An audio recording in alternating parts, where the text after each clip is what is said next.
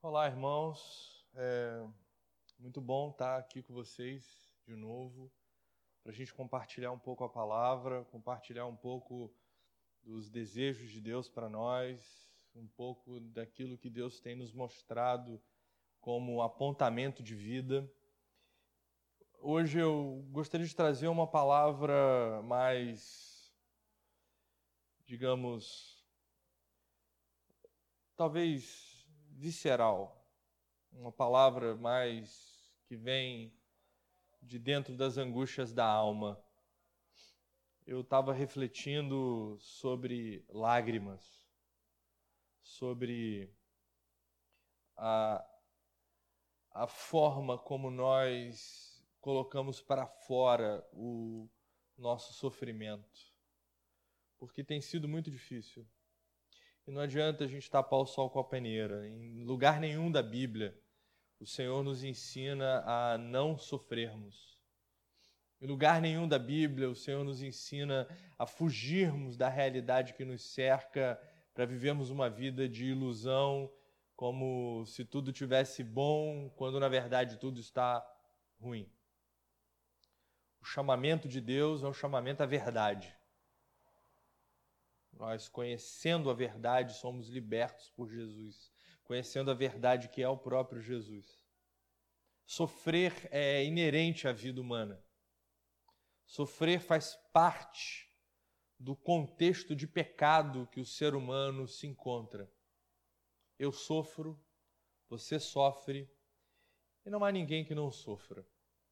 Talvez haja pessoas que se enganem, mas que não sofram, isso não existe. Inclusive, quando o tema é lágrima, quando o tema é choro, quando o tema é aflição, quando o tema é ranger os dentes diante de algo que fere a nossa alma, que a nossa existência, olhar para Jesus é confortante, porque nós temos um Deus todo-poderoso, todo amoroso, todo belo, que diante das vicissitudes da vida, diante da problemática humana de viver em um ambiente imerso pela imperfeição dolorosa do pecado, nós temos um Deus que chora. Diante do túmulo do seu amigo, Jesus chorou. Diante dos pecados do povo, Jesus chorou. Em agonias, Jesus chorou, não apenas porque era gente, mas era gente com sentimento. Era gente cujas dores lhe afetavam. Porque coisa triste é ser anestesiado diante das dores do mundo. Coisa triste é nós não termos a capacidade de sentirmos o flagelo do mundo à nossa volta. E quão terríveis, quão terríveis têm sido os nossos dias. Nós estamos presos em nossas casas, ou quando saímos por necessidade, nós estamos presos aos nossos medos, nós estamos expostos às nossas fraquezas, estamos o tempo todo sendo defrontados com a nossa pequenez. É tempo de choro, é tempo de lágrima, é tempo de angústia. E não há lugar nenhum da Bíblia em que nós encontramos uma saída para fingir que o tempo não é esse tempo.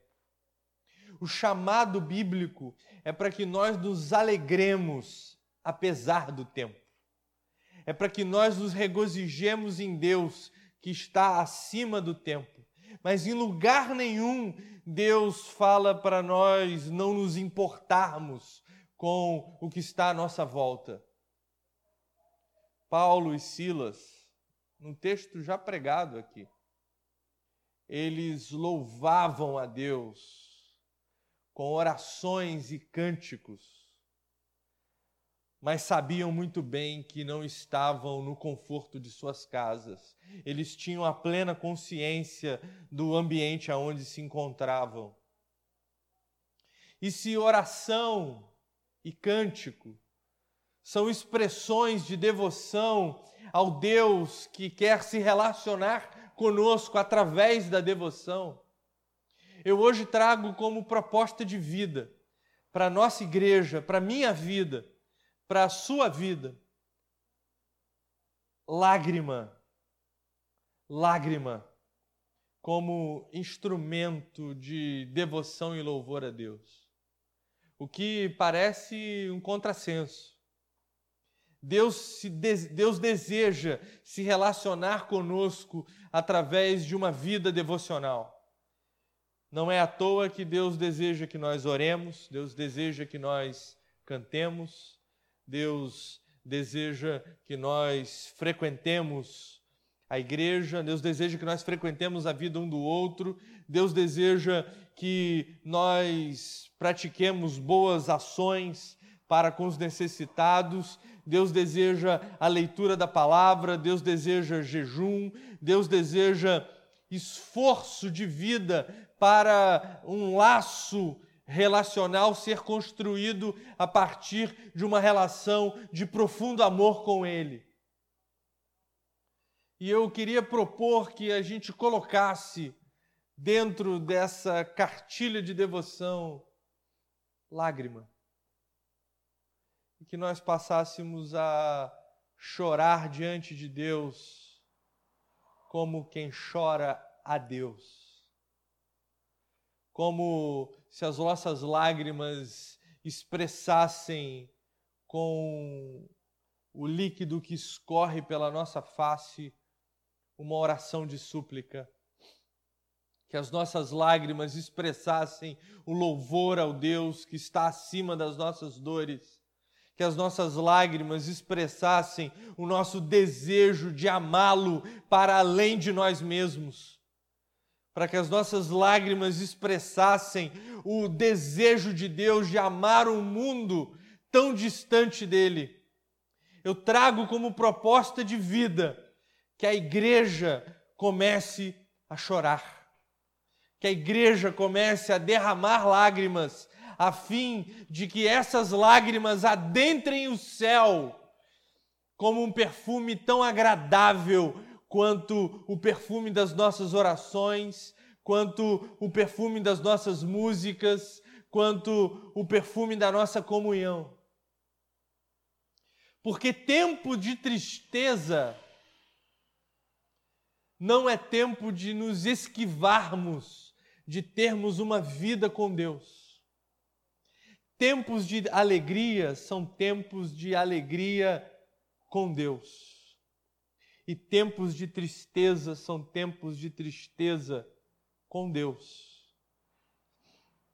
A grande questão de ter a lágrima como instrumento de louvor, a grande questão de fazer do choro a nossa oração que não consegue ser expressa em palavras, é ter Deus como Senhor de todas as coisas, é reconhecê-lo como soberano e fazer com que Ele ouça de nós, ouça do nosso coração, que não existe nenhum lugar da nossa vida que nós não desejemos que seja profundamente ocupado pelo Deus onipresente, que está em todo lugar, mas que bate a porta do coração que ele deseja adentrar.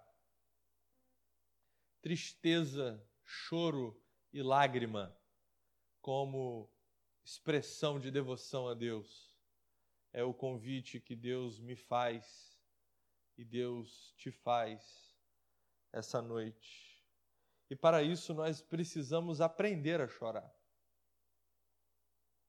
Na verdade, quando você ouve aprender a chorar, Parece estranho, porque todos nós nascemos chorando. Quando nós saímos do ventre da nossa mãe, e perdemos a segurança de estarmos envolvidos pelo seu amor e carinho, e somos colocados abruptamente num mundo completamente desconhecido, nós choramos. Normalmente choramos. Só que as lágrimas que nós precisamos derramar em louvor a Deus precisam de aprendizado. Porque a vida com Deus é uma vida de discipulado.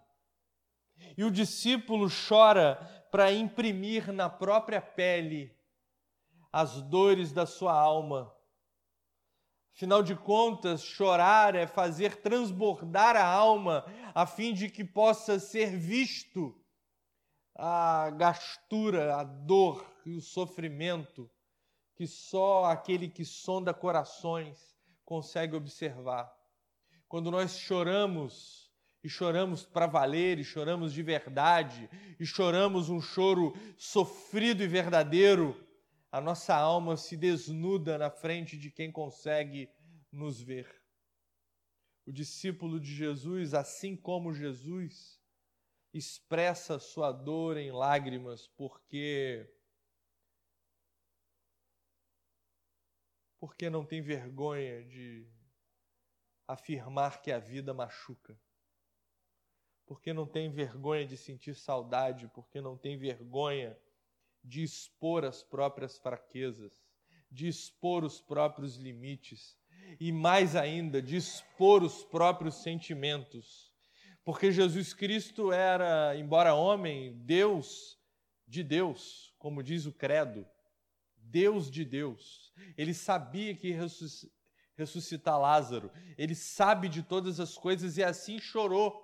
E mesmo assim chorou, porque não tem vergonha de expor o seu coração, de expor a, a, os, os seus sentimentos. Como nós não precisamos guardar trancafiados dentro de nós as nossas pequenezas e fraquezas, os nossos limites então o discípulo de Jesus chora, chora para que fique impresso na sua pele, para que fique impresso no seu rosto as suas debilidades e sentimentos. Nós choramos porque nos arrependemos dos nossos pecados. O discípulo de Cristo chora, chora quando olha para Cristo e não se vê como Ele o discípulo de Cristo chora. Chora quando olha para a própria vida e percebe o quão diferente essa vida está da vontade de Deus. O discípulo de Cristo chora, chora quando percebe em atos e pensamentos, sentimentos e emoções o quão diferente e distorcida está a sua vida quando comparada à vida de Jesus. Então nós choramos imprimindo sentimentos, fraquezas e pequenez, pequenezas, as pequenezas da alma, a pequenez, perdão, da alma, mas nós choramos em arrependimento pelos nossos pecados. Choramos também para externar nosso desejo de contemplar a vontade de Deus. Choramos quando olhamos para nós e vemos em nós tudo aquilo que não pertence ao Senhor. E choramos quando desejamos que a vontade do Senhor seja impressa em nós. O discípulo de Cristo, ele ora, ele canta, ele lê a palavra, ele frequenta a igreja, ele entrega dízimos e ofertas. O discípulo de Cristo vive uma vida de relação com o Pai. Mas se essa relação não passar por lágrimas, nós perdemos a oportunidade de contemplarmos a Deus e desejarmos ser aquilo que Deus quer que nós sejamos. Nós perdemos a oportunidade de experimentar a vida como ela é, a fim de que entendamos de Deus aquilo que Ele quer fazer com que a vida seja é a partir da lágrima chorada diante de Deus que nós demonstramos arrependimento e vontade de mudar. É a partir da, da lágrima que mais parece nódoa, que mais parece nó, que mais parece dor, que nós dizemos para Deus: perdão, Senhor. Perdão, Senhor. Perdão, Senhor. Só que o discípulo de Cristo não chora só por ele. Porque a vida com Cristo é uma vida plural. Eu tenho dito isso aqui e continuo repetindo. O discípulo de Cristo sofre pelas dores do mundo. Da mesma maneira que o Senhor Jesus chorou pelo povo, nós choramos pelo próximo. O nosso choro não é um choro intimista, não é um choro individualista, tão pessoal que tem a ver apenas conosco. O nosso choro, ele transborda de nós para atingir o próximo. Então nós choramos pelos nossos pecados em arrependimento, mas choramos pelo pecado do próximo, desejando que ele se arrependa. Nós choramos pelas nossas próprias dores, pela nossa própria fraqueza, choramos pela nossa própria fome, pelas nossas próprias doenças, mas choramos também olhando para o mundo e contemplando as necessidades que nos cercam. Nós choramos por crianças abandonadas, nós choramos por pessoas que não têm o que comer, nós choramos por necessidade de saneamento, nós choramos por um desejo de um país justo, nós choramos pelo fim da pandemia, nós choramos porque o discípulo de Cristo, quando chora se arrependendo, ele é inundado, batizado na Trindade amorosa e começa a chorar a lágrima da Trindade. A palavra de Deus nos diz que nós somos o corpo de Cristo, que a minha vida é o braço de Jesus, alcançando aqueles que Jesus quer alcançar. Que os meus pés são os pés de Jesus, levando o Evangelho para onde Jesus quer levar. Que o meu olhar é o olhar de Jesus, que olha com misericórdia aqueles que Ele quer ter misericórdia que o meu sorriso, as minhas palavras, são os sorrisos e as palavras de Jesus quando quer se comunicar. Que o meu abraço é o abraço de Jesus. Só que é bem verdade também que a minha lágrima é a lágrima de Jesus. Que o meu choro é o choro de Cristo. E quando pessoas morrem, e quando a sociedade se abala, e quando todos nós nos acuamos diante de um inimigo invisível que pode não apenas nos levar, mas levar aqueles que nós amamos, nós choramos as lágrimas de Cristo. Então repare bem que esse choro doloroso, amargo, difícil, um choro que pertence a momentos de dificuldade. Esse choro é nosso porque chora pelas nossas próprias necessidades. Esse choro é o choro do próximo, que chora pelas suas próprias necessidades. Mas esse choro também é o choro de Jesus, que chora em desejo de ver o mundo mudado para que as necessidades se esvaiam diante do seu reino e da sua glória. A igreja de Jesus é alegre. Alegre quando tem que ser alegre. Mas a igreja de Jesus também chora quando tem que chorar. E diante dessa verdade espiritual e dessa proposta de caminhada, caminhada de, de, em discipulado com Cristo, eu trago quatro movimentos de vida. Movimentos para ser, serem feitos com os olhos marejados. Eu trago quatro propostas, quatro ações, quatro atitudes que eu e você e a Igreja Batista da cidade, ou você que não é dessa comunidade, mas está assistindo esse, essa celebração, quatro propostas de vida, quatro ações quatro movimentos para vivermos uma vida com lágrimas, lágrimas que glorificam a Deus. Em primeiro lugar, caminhe em lágrimas. A palavra de Deus nos diz, no Evangelho de Mateus, capítulo 5, no versículo 4, diz assim a palavra do Senhor. Mateus 5, 4. Bem-aventurados os que choram, pois serão consolados. A palavra bem-aventurados, ela normalmente é traduzida por felicidade. Felizes. Mas não quer dizer que Jesus está dizendo que os que choram são felizes.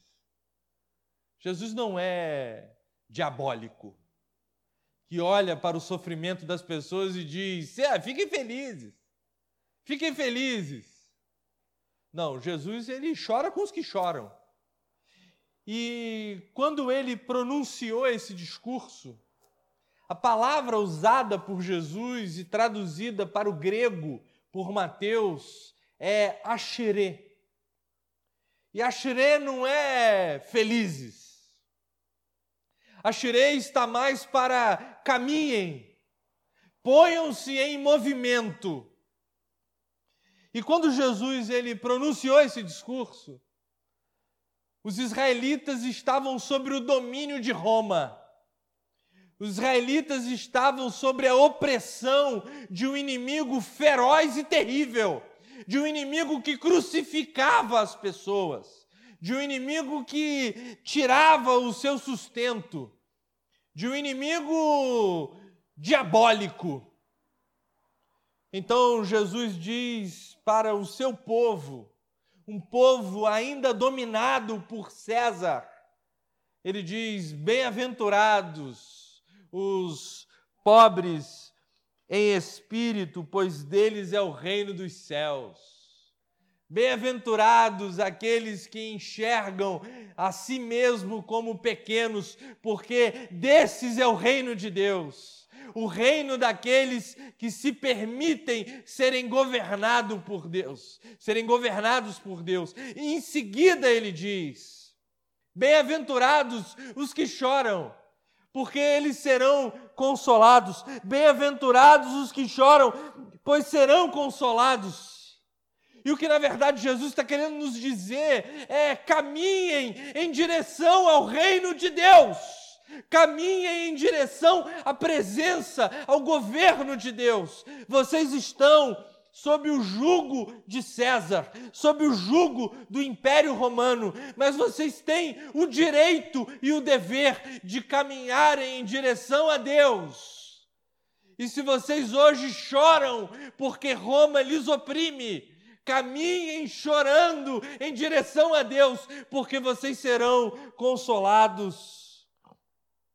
Deus nos consola em meio às nossas lágrimas, quando nós colocamos a nossa vida em direção ao reinado de Jesus, ao reino de Deus, ao governo de Deus, à vontade de Deus à autoridade de Deus, ao amor absoluto, ao Deus que exige tudo de nós, ao Deus que não se permite ter a sua glória compartilhada com coisa alguma. Então, aquele, aquela que hoje está oprimida pelas dificuldades da vida, aquele, aquela que hoje chora chora as dificuldades de viver em um mundo tão difícil, eles podem marchar em direção ao reino de Deus. Um reino que hoje não pode ser contemplado no seu inteiro, mas que em breve virá quando Jesus voltar para nos resgatar. Então, chorem, caminhem chorando, porque Jesus conhece as nossas situações nós não precisamos esconder as nossas emoções, nós não precisamos fantasiar uma alegria, uma alegria adoecida, uma alegria falsa uma alegria que aparece apenas estampada nas máscaras que usamos para esconder as misérias da nossa própria vida e as dificuldades da própria existência humana. Nós podemos, devemos chorar com Deus, porque quando caminhamos em direção ao reino de Deus, nós recebemos de Deus a promessa de uma vida de consolo, uma vida de acolhimento. A lágrima que eu derramo é seguida pelo ânimo que me faz continuar a caminhar. Na dinâmica do reino de Deus, a lágrima cabe. Porque aonde a lágrima, há lenço todo sofrimento humano, quando virado para Deus, receberá de Deus o lenço que enxuga as lágrimas, receberá de Deus o abraço, receberá de Deus a acolhida, receberá de Deus o consolo verdadeiro. Muito mais do que um tapa nas costas, muito mais do que uma mão no ombro, Deus implanta na alma humana a esperança de que toda lágrima um dia terá fim. Apenas quem chora consegue consolar quem chora. Nós temos um Deus que chora e que nos consola na, no nosso choro. Mas quando caminhamos em direção ao reino de Deus em lágrimas, conseguimos enxergar as lágrimas que estão nos olhos das outras pessoas. E o choro se transforma numa expressão de discipulado. Jesus chorou porque sentiu a dor do mundo e espera que nós choremos as dores alheias. Quando nós estamos na direção do reino de Deus, nós choramos. Choramos porque Roma nos oprime Choramos porque César nos oprime. Choramos porque ainda há cruzes sendo levantadas na história humana. Choramos porque ainda há injustiças, doenças, desigualdades. Choramos porque ainda há pecado marcando a pele humana e aferindo. Mas quando nós caminhamos em direção ao reino de Deus, esse choro, ele desce com a esperança de um consolo verdadeiro de Deus. Só que a beleza do reino é que ele se dá nas relações. Então, da mesma maneira que eu caminho esperando ser consolado, eu encontro irmãos e irmãs que caminham com a mesma esperança e eu os consolo, e eles me consolam, e a igreja enxuga os olhos de si mesma para a glória de Deus. Bem-aventurados os que choram, põem-se a caminhar os que choram, porque eles serão consolados. Num consolo temporário em que nós nos abraçamos, alma com alma, já que não podemos sequer nos abraçar fisicamente, mas um consolo que um dia reverberará na eternidade e seremos, enfim, abraçados por aquele que mais nos deseja, pelo Senhor. Segundo lugar, demonstre com lágrimas exponha-se com lágrimas. Mateus capítulo 3, versículos 7 e 8 dizem assim: Quando viu que muitos fariseus e saduceus vinham para onde ele estava batizando, disse-lhes: Raça de víboras, quem lhes deu a ideia de fugir da ira que se aproxima? Deem fruto que mostre o arrependimento. A proposta não é caminhe sofrendo. Essa não é a proposta do reino de Deus. Caminhe em sofrimento. A proposta é demonstre a sua dor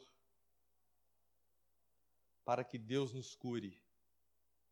João Batista, ele falando para saduceus e fariseus e para as pessoas que o ouviam, disse no versículo 8: Deem fruto que mostre o arrependimento. O perdão dos pecados, ele nos é dado por Jesus. Quem nos limpa de pecado é o sangue de Jesus. O sangue de Jesus nos limpa do pecado. A lágrima demonstra que nós estamos limpos. Porque quando eu choro em arrependimento, eu choro porque o sangue de Jesus já mostrou para mim o quão Jesus é perfeito e maravilhoso e quão imperfeito eu sou. Então a proposta não é masoquista, caminhe sofrendo.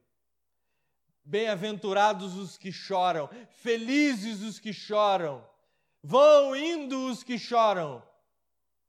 Não, a ênfase não está no choro, a ênfase está no consolo. E o consolo é o perdão. Perdão que o sangue de Jesus nos comprou e que a nossa lágrima consegue expor. Quem de nós, eu, você, quem de nós, que vivemos no Brasil no século 21, já conseguiu contemplar o sangue de Cristo? Nenhum de nós. O sangue de Cristo nos atinge e nós nem vemos. Nós somos cobertos pelo sangue de Jesus e nem parece. Porque o que demonstra que o sangue de Jesus está sobre nós é a lágrima que expõe a beleza de Jesus, impressa numa vida tão feia quanto a vida daquele que peca. Então, caminhe em lágrimas.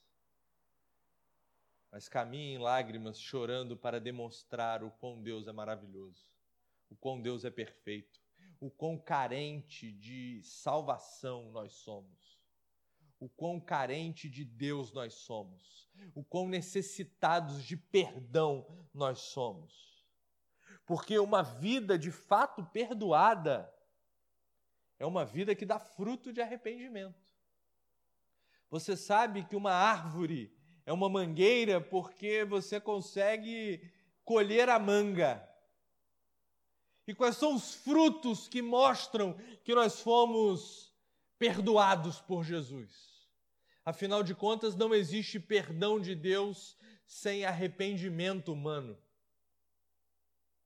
O que prova que Jesus é com você?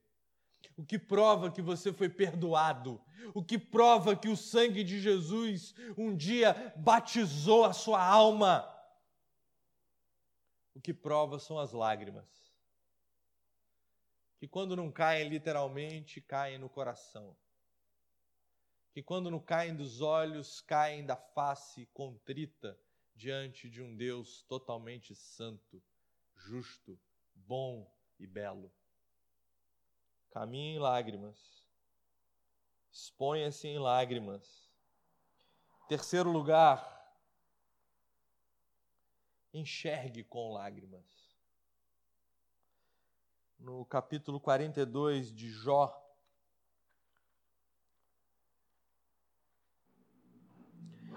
capítulo 42, versículo 5, verso 5, perdão, diz assim: meu, meus ouvidos já tinham ouvido a teu respeito, mas agora os meus olhos te viram. É, Jó fala de dois sentidos. ele fala que antes ele ouvia acerca de Deus. Ele não ouvia a Deus, ele ouvia sobre ele. Meus ouvidos já tinham ouvido a teu respeito.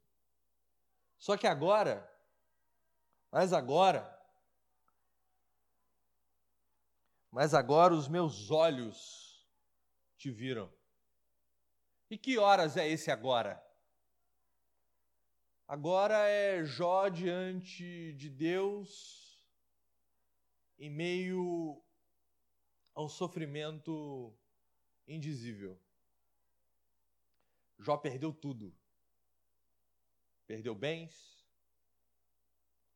perdeu amigos, perdeu filhos, perdeu a dignidade, perdeu a esperança. E quando se viu perdido, encontrou-se com Deus. Porque a lágrima, a dor, o sofrimento que mareja os olhos, eles fazem com que Deus fique mais nítido Deus pode ser contemplado mais facilmente através da lente das nossas lágrimas. Porque quanto mais altivo o homem, quanto mais dotado de independência o homem ou a mulher, quanto mais capaz de conduzir a própria vida somos nós, mais turvo e impossível de ser contemplado é Deus mas quando nós choramos, Deus parece mais nítido, porque as nossas fraquezas fazem com que a presença de Deus aqueça a nossa alma. E Jó viu a Deus nitidamente, porque enxergou com os olhos de quem é pequeno, de quem é frágil de quem chora, de quem depende.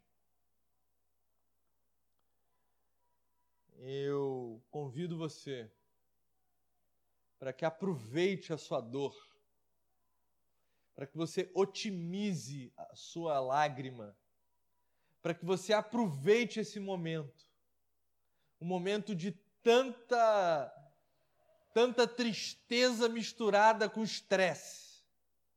Que você aproveite a quarentena para olhar para Deus e conseguir contemplá-lo. Nas impossibilidades da tua vida, nas incertezas da tua vida,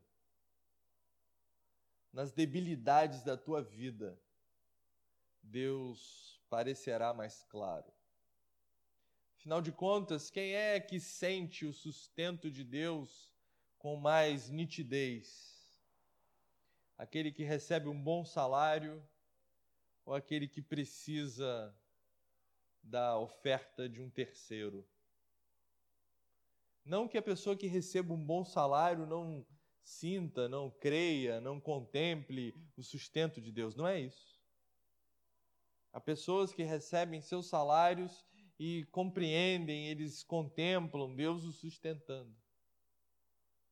Só que quando nós precisamos de um milagre, um milagre na alma, porque o sofrimento fala alto, em meio à gritaria do sofrimento, nós conseguimos ouvir Deus dizendo: Eu amo você, eu cuido de você, eu existo, eu te amo. Enxergue com as suas lágrimas não desperdice as lágrimas se revoltando contra o Deus que aparece em meio a elas. Por fim, caminhe, caminhe em lágrimas. Exponha-se com lágrimas. Enxergue com lágrimas por fim, eu te convido para que você abra, eu já estou acabando, Salmos o Salmo de número 56, a gente vai ler só o verso 8. E diz assim: Registra tu mesmo o meu lamento, recolhe as minhas lágrimas em um odre. Acaso não estão anotadas em teu livro? Caminhe em lágrimas Exponha-se com lágrimas. Enxergue com lágrimas. Mas não faça tudo isso sem descansar com lágrimas. Deus guarda as nossas lágrimas. O salmista diz: registra tu mesmo o meu lamento. Ou seja, todo choro, toda angústia, todo aperto de alma, todas as vezes que você foi dormir ansioso pela possibilidade de não saber o que acontecerá amanhã. Todas as vezes que você chorou saudoso de alguém que você ama e não está mais perto. Todas as vezes que você chorou arrependido por uma decisão equivocada do passado, todas as vezes que você olhou para trás e se angustiou, todas as vezes que você contabilizou os seus prejuízos de vida, todas as vezes que a sua lágrima correu pelo seu rosto enquanto a sua alma se debatia em sofrimento, todas essas vezes foram registradas por Deus, foram colocadas na conta de Deus. Registra tu mesmo o meu lamento.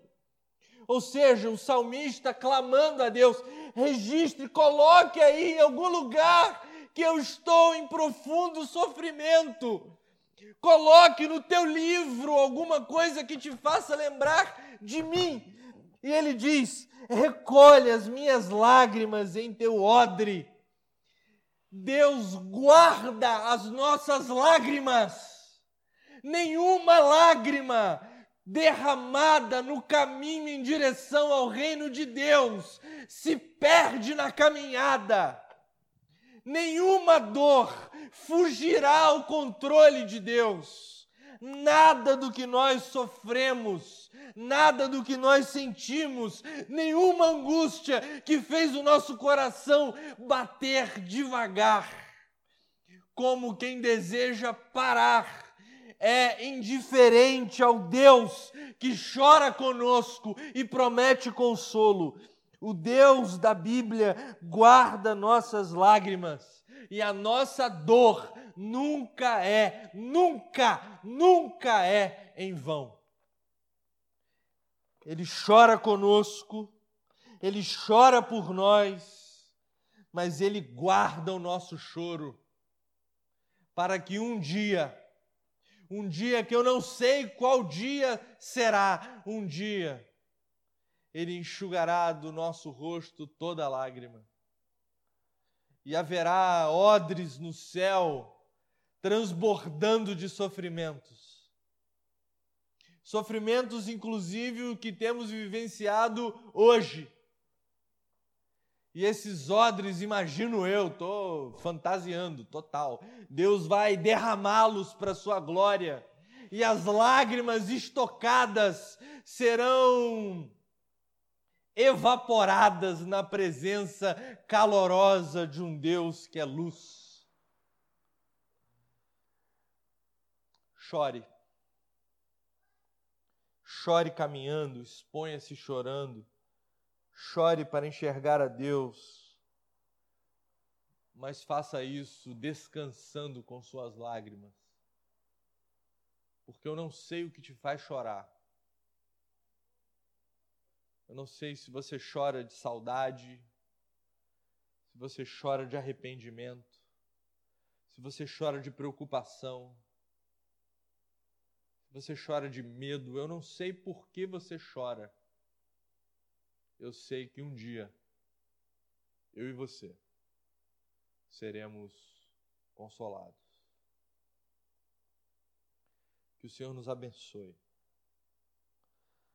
nos abençoe, nos dando capacidade